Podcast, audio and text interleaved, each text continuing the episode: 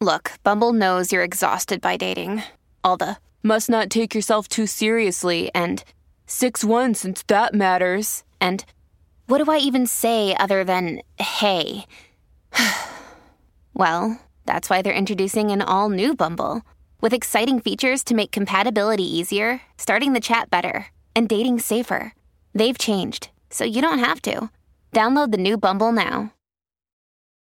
Families have a lot going on. Let Ollie help manage the mental load with new cognitive help supplements for everyone four and up, like delicious Lolly Focus Pops or Lolly Mellow Pops for kids. And for parents, try three new Brainy Chews to help you focus, chill out, or get energized. Find these cognitive health buddies for the whole fam at ollie.com. That's O L L Y.com. These statements have not been evaluated by the Food and Drug Administration. This product is not intended to diagnose, treat, cure, or prevent any disease.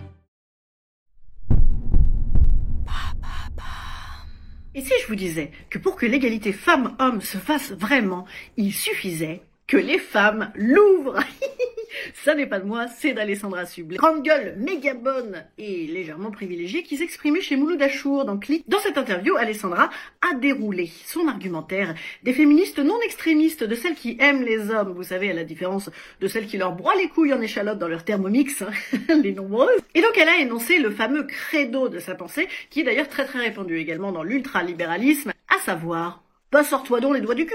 C'est aux femmes de se libérer. Si tu parles, il n'y a plus de tabou. Ben parle. Ben alors Ben parle. Ben, ben parle pas, ben dis rien aussi. Ben alors.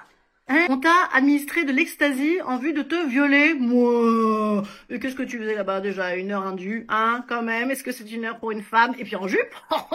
Il faut arrêter de se chercher des ennemis. Eh ben oui, parce que regardez, cette semaine, une députée, genre de femme qui l'ouvre quand même, une vice-présidente d'ailleurs de la délégation aux droits des femmes, a vécu une tentative de viol par un élu qui lui a administré de la drogue. On va voir si sa parole suffit. Après, c'est une parole de député, c'est pas mal déjà, c'est pas mal. Alors, sans vouloir forcément trouver un ennemi, il se trouve tout de même que 97% des agressions sexuelles et sexistes sont exercées par des hommes. Ça donne un petit peu envie de monter sur ces grands chevaux d'Amazon quand même, non?